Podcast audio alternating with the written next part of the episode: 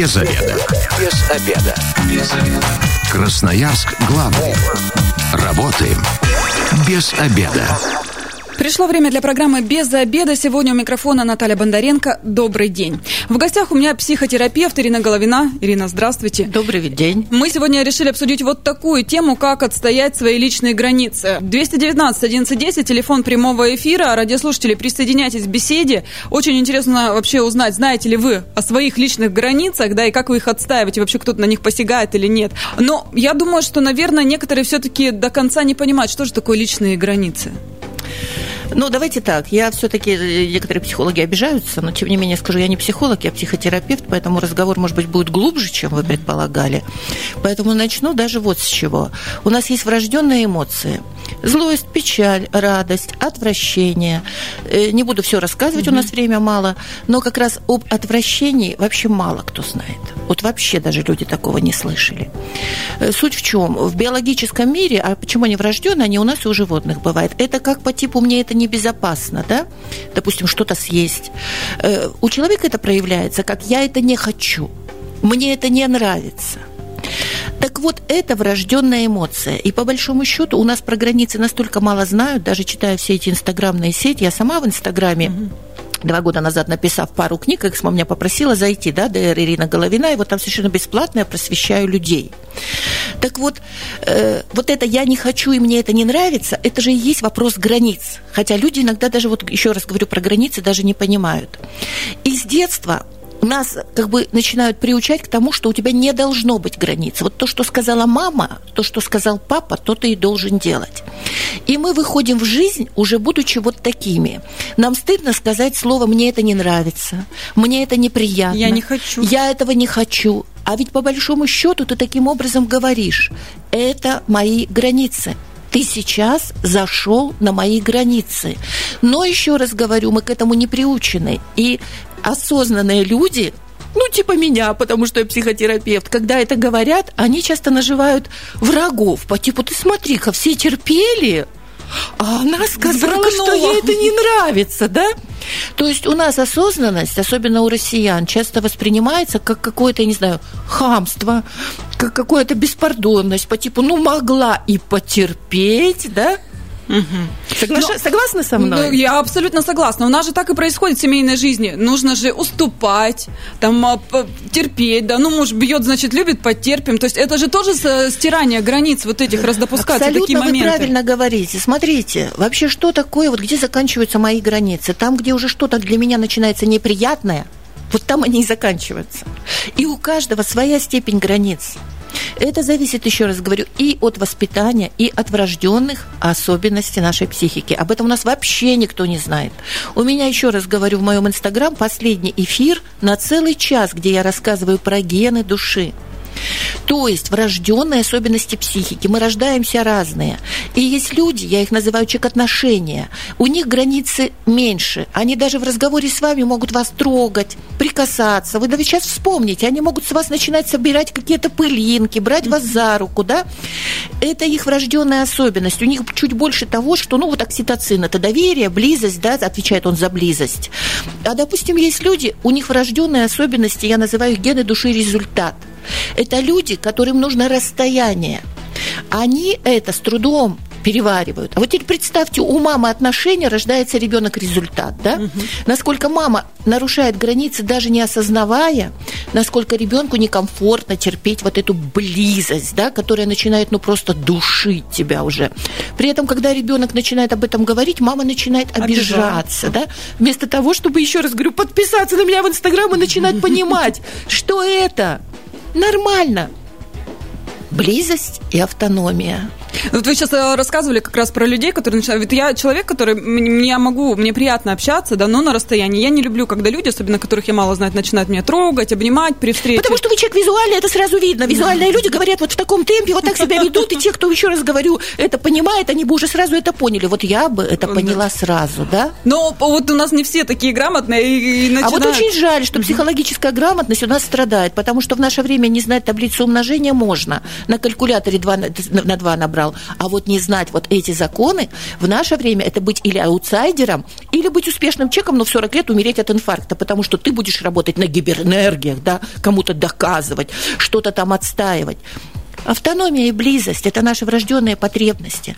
Мы как дикобразы. Вот есть хорошая метафора про дикобразов. Им холодно, и они жмутся друг к другу.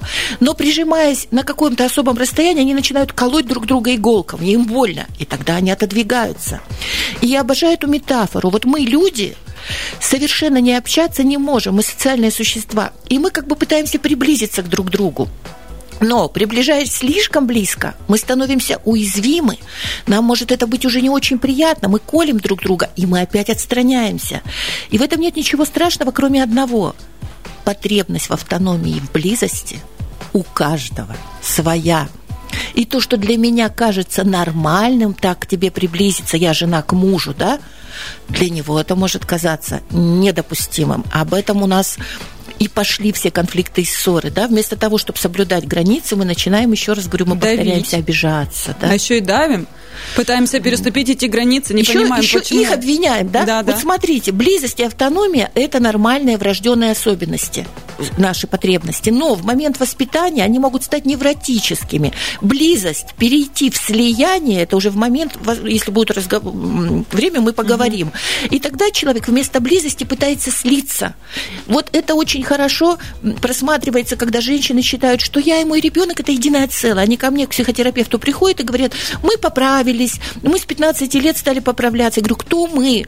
Ну, сын мой, а сколько ему лет? 27. А почему вы говорите мы, да? У нее слияние. Так же, как они говорят, мы там, не знаю, пьем. Я говорю, так вы оба с мужем пьете, да? Я с алкоголизмом тоже uh-huh. работаешь, психиатр, нарколог еще. Мне говорят, ну нет, он пьет. Я говорю, почему вы сказали мы? Ну, а как, да? Близость превратилась в невротическое слияние. Это вот надо различать, да? 219 1110, телефон прямого эфира. Вот э, у радиослушателей спрашиваю, вы свои границы понимаете, что они у вас есть? Э, иногда действительно, может, кто-то не хочет обидеть э, человека, да, и поэтому промолчу, ладно, промолчу, что потрогает меня, бог с тобой, через минутку отстанешь от меня, я выдохну спокойно. Ну, это э, вот как один из примеров. Э, если человек не понимает, как ему сказать корректно? Прямо вот резко и, и, или все-таки надо какими-то намеками, полунамеками, или нас ну, не понимают? Вот эти слова намеки я терпеть не могу. Я как психотерапевт говорю, что в нашей стране все любят намеками, а это называется манипуляция, да? Я типа намекаю, предполагая, что ты что-то поймешь, да? И вот это, наверное, самое ужасное, что могут друг другом делать люди, то, что они и делают, по большому счету, все, да? А потом еще очень удивляются, что он намека моего не понял, да? По большому счету, это можно просто сказать об этом, да? Вот смотрите, есть такая еще врожденная эмоция злость.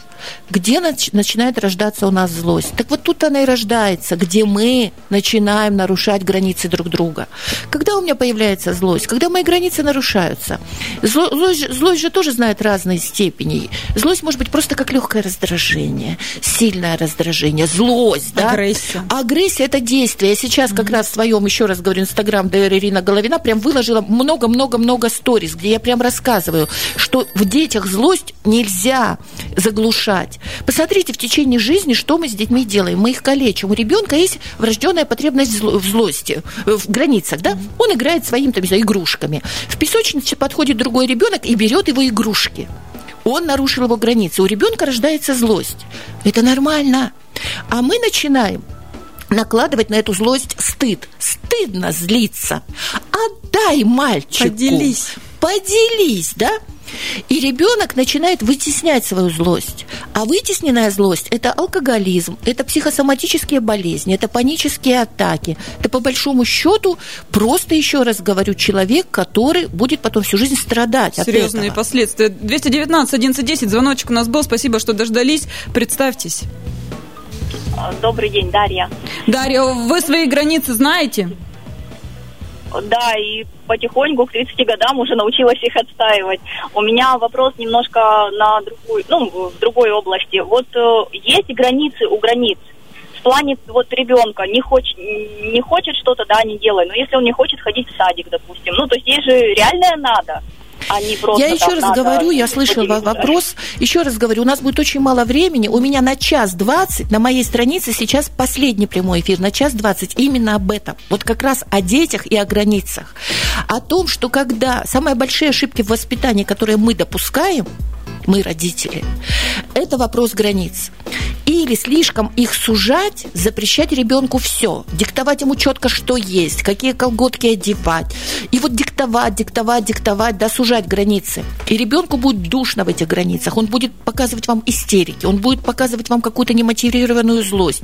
Но следующее, это когда ребенку вообще никаких границ не давать. Вот сейчас я против вот этих современных, да и не современных психологов, которые вот просто вас кормят какой-то ерундой, которые ввели, например, два правила. Делай, что хочешь, и не делай, чего не хочешь. Но нельзя так детей воспитывать.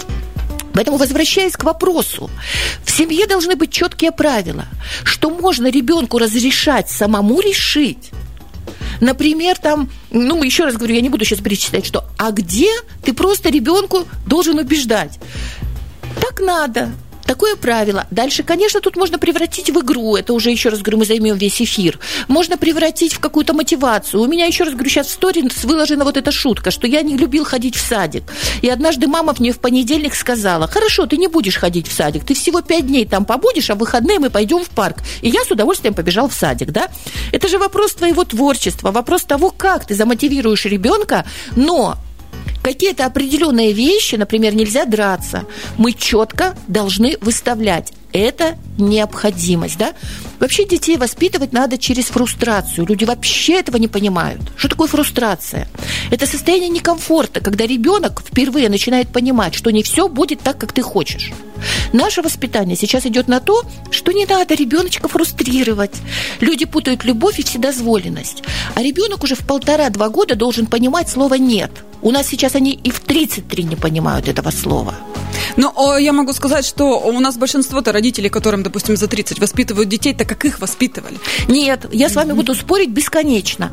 Наше поколение, да и ваше тоже, перевоспитали, сделали из них невротиков. Люди в, своих, в своем развитии очень мало у нас психологически здоровых людей. Они у нас делятся на две категории – невротики и пограничники. Невротики – это как раз слишком ответственные, которых сильно гнобили, которым выставляли жесткие границы, которых учили делиться, быть хорошими, молчать, терпеть. И вот такое поколение, мое и даже еще ваше, вышло. И они сейчас, рассказывая о своих детских травмах, решили следующее. Я буду воспитывать по-другому. То есть антисценарий. А как по-другому не знают. И вот они-то как раз и начинают, меня родители ограничивали, меня наказывали, меня ругали, и я не буду. Вот здесь я с вами совершенно согласна. Конечно, часть продолжает воспитывать так же, а часть пошла по другому пути, по антисценарию, который тоже неэффективен, да? Если мне все запрещали, я буду все разрешать. Если мне говорили терпеть, я своему ребенку говорю, ты имеешь право не терпеть. Не согласна разве? Нет, я согласна, но о, тут же опять такой, это, я чем больше с вами разговариваю, тем больше понимаю, как все сложно, запутано и когда вот уже... Так подписывайтесь на мою страницу ДР Ирина Головина, там все станет очень просто. Когда начинать э, работать над собой? Когда... У меня, кстати, 37 лет, 36 лет одной дочки, другой 26. И когда мне говорят, детей воспитывать сложно, я говорю, кто вам сказал? Вы соблюдаете знаете, каких-то 5-10 постулатов, и все. Так вот, когда работать над собой, опять же, вот мне иногда говорят, там у меня вот есть какие-то онлайн про детей, мне говорят, ой, наверное, мне еще рано, моему ребенку 3 года, я говорю, уже поздно. Надо воспитывать, надо этим начинать заниматься, вот, вот этими знаниями, пока ты еще беременный. Потому что недаром есть русская народная пословица. Детей воспитывают, когда они лежат повдоль лавки, поперек лавки. Когда они легли повдоль лавки, вы их начинаете перевоспитывать. А на это потребуется больше времени, энергии, сил, терпения. Так вот, у нас идут три основных момента в воспитании дефектов. Если до года ребенок будет психотиком, он будет ну просто пациентом психиатрической больницы. Если дефекты в воспитании от года до трех, это будут люди вот с пограничными расстройствами. Вот эти я хочу, а вы мне должны. Да? От трех до семи это вырастут невротики, слишком ответственные, слишком правильные, слишком терпеливые. Это я к тому, что ребенка воспитывают. Вот он родился, и ты начинаешь его воспитывать. До не трех, нарушая границ. До трех лет, еще раз говорю, это не я придумала, формируется 70% нейронной сетки. Вот, все, что потом будет нами двигать. 50%. И до 7 лет оставшихся 20-30. И поэтому всего лишь 10% нейронной сетки потом в течение жизни формируется. Характер до 7 лет сформировался. Все. Без обеда. Зато в курсе. Возвращаемся в студию программы «Без обеда». Напоминаю, что сегодня у микрофона Наталья Бондаря. В гостях у нас психотерапевт Ирина Головина. Еще раз здравствуйте. Здравствуйте. Мы обсуждаем, как отстоять свои личные границы. Очень такая серьезная, глубинная тема. Да? Многие у нас, к сожалению, дожив да, уже взрослых э, лет э, не, не знают, что это такое, согласны э, терпеть, принимать и так далее и тому подобное. Хотя еще с детства, наверное, нас родители должны учить да, и, да, и да. подсказывать, что да. если что-то совсем не в моготу, нужно об этом говорить да, четко, да, ясно, чтобы да. потом не было ни стыдно, ни неудобно кому-то во взрослой жизни уже. А вот подхвачу разговор. Вот смотрите, вот мы же почему часто, еще раз говорю, истерим, проявляем уже агрессию реальную? Потому что вы правильное слово сказала, мы терпим. А терпим, потому что мы не считаем своим правом. И поэтому я практически врач, я не теоретик, да? Поэтому мне бы хотелось, чтобы сейчас в прямом эфире был не просто разговор, а были какие-то конкретные, ну, может быть, методики, да, даже. Угу. Поэтому я бы, например, да не, не я бы, а я предлагаю и своим клиентам, что вот у вас внизу, внутри вас должен быть какой-то, знаете, ну вот такой, ну как градусник или, как сказать, титр какой-то от нуля до десяти, например, да? И вот у нас и есть такие низкие эмоции, да, средней интенсивности или высокие. И по большому счету, еще раз говорю, у нас все конфликты это потому, что нарушены границы. Вот мы сейчас в школе смотрим, там ученик побил одного, один другого. Это же все нарушение границ. Это когда мы что-то терпели, педагог избил ребенка, и ребенок избил ученика, э, педагога. педагога. Это же все вопросы границ. Это все вопросы границ. Так вот, смотрите. Э, научиться понимать, что ты чувствуешь. Вот я так немножко mm-hmm. опять перескочу, потому что это все еще раз очень глубоко. Есть такое, такое понятие алекситимия. Знаете, что это такое? Нет. О. Алекситимия – это неумение чувствовать то, что я чувствую. Вот ребенок рождается, у него есть хор, хорошо и плохо, опять к детям вернулись, да? Но в течение жизни родители должны его обучить, чтобы уметь чувствовать свои эмоции. И когда во взрослый человек выходит в жизнь, он должен уметь осознавать, мне сейчас печально, сейчас я злюсь, сейчас раздражен, сейчас мне обидно, сейчас там, я не знаю, мне радостно. А лекситимия, когда человек или не умеет осознавать своих эмоций, он умеет только понимать хорошо и плохо. Я вот когда работаю, я могу час у человека пытать, что вы чувствуете. Ну, не знаю. Не может объяснить свои... А второе, когда он не может донести. Угу. Есть даже Таронская шкала алекситимии. Пускай зайдут наши слушатели в Яндекс, это не тайна, и определят, есть ли у них алекситимия или нет. И я вам скажу, что 50%, во всяком случае, россиян страдают алекситимией. Это Таронская шкала, там очень быстро тест ответите. Так вот, смотрите, учить детей свои эмоции осознавать и управлять ими. То есть ты понимаешь, что сейчас я начинаю раздражаться. И второе правило – разрешить себе об этом сказать. Не ждать, пока тебя на 10 баллов снесет крышу, когда ты уже будешь махать руками в состоянии аффекта и сам потом не помнить, что ты делал. Понимаете, о чем я говорю? Да. И вот на 1-2 многие психологи говорят, уже на 1-2 легкого раздражения вы об этом должны другому сказать, да? Нужно прислушиваться и слышать себя Конечно. прежде всего. И сказать другому, да, об этом, что мне уже неприятно становится наш разговор. Говорю я спокойным голосом, например, да? Пока еще это возможно Пока держать. еще это возможно, потому что у меня всего там на 1-2, но мое мнение, у меня все-таки 35 лет стаж, да, я уже могу иметь свое мнение. Я считаю, что на 1-2 балла говорить о своих негативных эмоциях не стоит. Тогда мы просто будем как раз портить настроение. Вот представьте, я бы без конца говорила, а мне сейчас это неприятно, а мне это. Ну, вы бы со мной уже перестали общаться, да? Я считаю, что говорить о них надо, когда уже где-нибудь на 3, 4, 5 в средней интенсивности, да? Я к себе прислушиваюсь. Один-два я потерпела то, что мой муж там говорит что-то мне не очень приятное. Потом я чувствую, я говорю, знаешь что? Вот мне сейчас уже становится неприятным, да? Если я научусь это делать, то еще раз говорю, я не, не буду дожидаться, когда у меня на 10 баллов бабахнет, когда я буду визжать, орать, оскорблять, там метать тарелки, да? А у нас проблема, еще раз говорю, в чем? В том, что не умея к себе прислушиваться, первое, и не считать своим правом иметь границы, мы терпим. 219 11 Спасибо, что дождались ответа. Представьтесь. И о, вы свои границы знаете? Выстроили отношения так, чтобы их не нарушали? Добрый день, меня зовут Екатерина. Да, свои границы знаю, воспитываю двух дочерей, стараюсь тоже прислушиваться, прочувствовать их границы, не давить. Но сама стала заложницей, скажем так, э, на работе. На работе не могу выстроить четко, грамотно.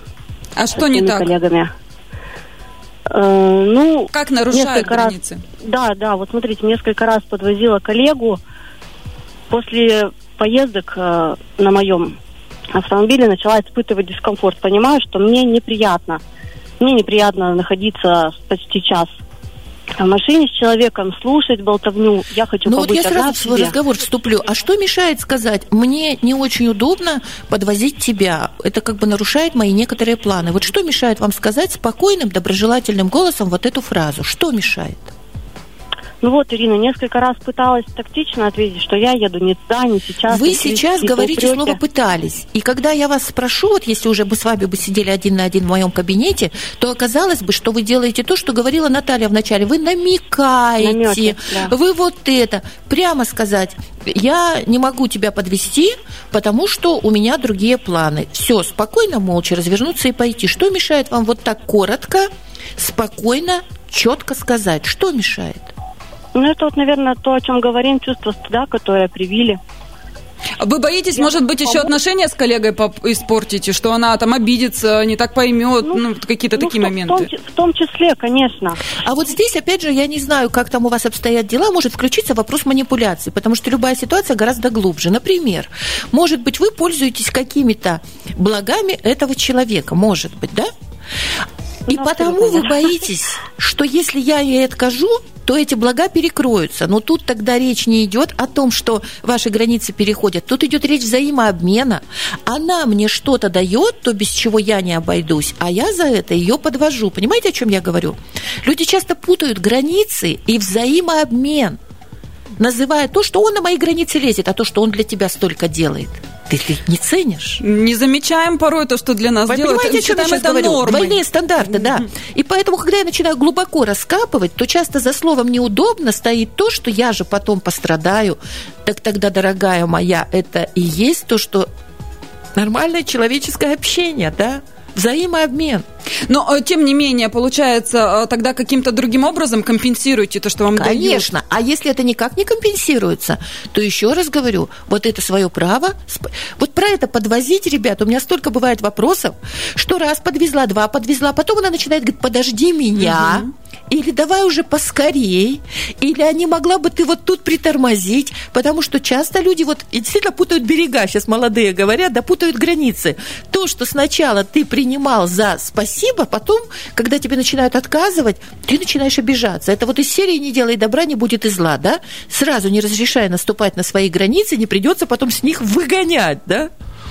Ш- Как быть в семье? Здесь, когда вот э, в одном месте, э, в одном доме живем, да, постоянно общаемся, и вот я понимаю прекрасно, вот мы уже это обсудили, да, если вот до Наталья, пяти по шкале смотрите, есть потерпеть. абсолютное правило. Еще раз говорю, все в жизни очень просто, если начать себя развивать. Вот поверьте мне, правда, все просто. Есть такое правило баланса. Э, Когда мы вступаем в семью, мы должны четко понимать, что сейчас мы должны будем уже делать не всегда то, что мне нравится. И есть правило баланса. Например, должен хочу, да? Я допустим, могу жить как хочу в семье процентов на 70, но на 30 процентов я все-таки буду делать то, чего я не хочу. Ну, назовите это нарушением моих границ как угодно. Единственное, в этом случае должно быть проговорено, что та моя вторая половина тоже на 70% имеет право жить как хочет, а на 30% уже все-таки не как хочет. Причем, если 30-70%, если вы подумаете, что это такой закон, нет. В каждой семье по-разному. В какой-то семье, может быть, на 90% они будут жить как хочу, а всего на 10%, как должны молодежь, вот эти рэперы, тусовщики, да. В каких-то консервативных семьях они договорятся, что они будут всего на 10% как хочу, но на 90% как должен.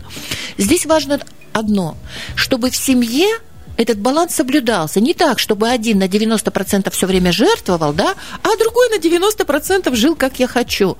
Вот это как бы не совсем верно. Поэтому семья – это уже переговоры, а у нас люди не готовы к переговорам. У нас или доминирование идет в семье, как я сказал, или сказала, часто женщины сейчас берут это на себя, да, директивное, или манипуляции по типу «я намекнул», «я схитрил».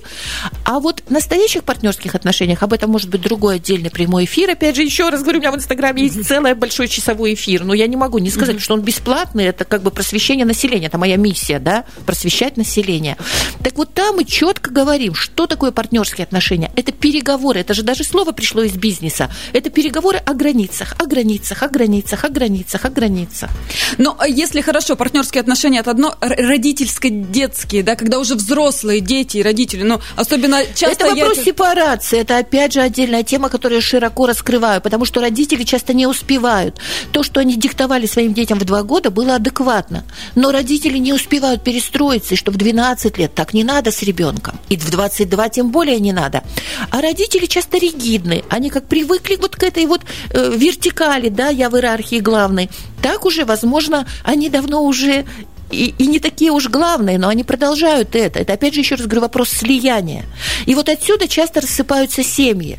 Опять же, вот если бы я сейчас вам нарисовала все, мы были там где-то mm-hmm. на телевидении, вы бы увидели, когда мама постоянно смотрит на сына, сын смотрит на маму, а жена остается в стороне, да? И здесь сразу можно сказать, вопрос слияния мамы и сына, сепарация не пройдена, и у жены, скорее всего, может появиться другой мужчина, или в семье будут конфликты. Или также мама постоянно смотрит девочка, дочь взрослая, 30-летняя, на свою маму. Опять же вопрос границ. Сепарация. Что такое сепарация? Разделение. До 8 месяцев мы симбиотический комочек. Я и ребенок одно целое. А с 8 месяцев мы должны начать разделять наши границы. Вот вы сказали, это не о том. Да это о том. Ребенок повернулся к, себе, к тебе задом, пополз, все. Началось отделение ребенка от тебя, его границы, да? И пока родители это не начнут понимать, э, у детей потом будут разрушенные судьбы, потому что дети испытывают вину перед родителями, стыд, да, обиду вот одновременно. Мама, что ты мной командуешь? И вот он невроз в чистом виде, с психосоматикой, с алкоголизацией, с разрушенными семьями. Это очень глубокая тема границы. Вы молодцы, что ее затронули. Прям молодцы. Но смотрите, сейчас э, об этом очень много говорится, да, и вот э, очень много у нас специалистов в различных областях появилось, и все там пишут, э, ну, в том же Инстаграме, в соцсетях эти статьи э, люди читают, и что-то, видимо, наверное, не дочитывают, не довникают. Вы знаете, во-первых, очень мало грамотных специалистов, поверьте мне, сейчас очень много таких, знаете, по типу «У меня ребенку 3,7, и я могу учить вас воспитывать». Ты сначала вырасти своего ребенка, пройди с ним пубертат, вырасти его в взрослую жизнь, а потом рассказывай. Или вот сейчас, опять же, в Инстаграме я читаю двухмесячные курсы психологов с выдачей сертификата, да? Поэтому в Инстаграме грамотных специалистов, поверьте мне, практически нет, просто единицы, да? И вот эта вся инстаграмная лжепсихология, которая вредит, это вредные советы, да? Поэтому здесь должно быть, ну, собственное критическое мышление все-таки у каждого каждого. Но если человек понимает, э, что ну, вот его границы нарушаются, и он хочет с этим что-то сделать, куда ему идти, куда бежать, само, самостоятельно можно это проработать, как-то выстроить, или здесь только помощь специалиста? Смотря насколько это глубоко, мои дорогие. Если это так чуть-чуть немножко, тут можно самому почитать литературу. Если вы завязли, еще раз говорю, вот в этом вот сепар... в слиянии, в этом симбиотическом комочке, да, а вы уже взрослые, или э, к мужу в слияние идете, то тут вообще-то вопрос, наверное, все-таки обращения обращение к специалисту, ну, в моем понимании, насколько глубоко. Ну, э, сам человек может определить, насколько это глубоко? Конечно, ребят, я же с этого начала. Mm-hmm. Если вам что-то не нравится, это уже говорит о том, что ваши границы нарушены. Учитесь слушать себя. Не мужа, который говорит, что я такого сказал, не маму, которая говорит, тебе что трудно. Вам некомфортно, это первый звонок. Значит, мои границы нарушены. Учитесь слушать себя. А не можете сказать, и, ну, вот никак э, расставить свои границы, когда уже к специалисту, да? Ну, Если, наверное. поработав над собой, понимаете, ну, что не справляетесь, не вывозите. Спасибо большое. С нами сегодня была психотерапевт Ирина Головина, также была Наталья Бондаренко. Завтра программа «Без обеда» в 13.10 снова выйдет в эфир. Ну и если вы, как и мы, этот перерыв провели без обеда, не забывайте без обеда, зато в курсе. Без обеда. Без обеда. Без обеда. Красноярск главный. Работаем без обеда.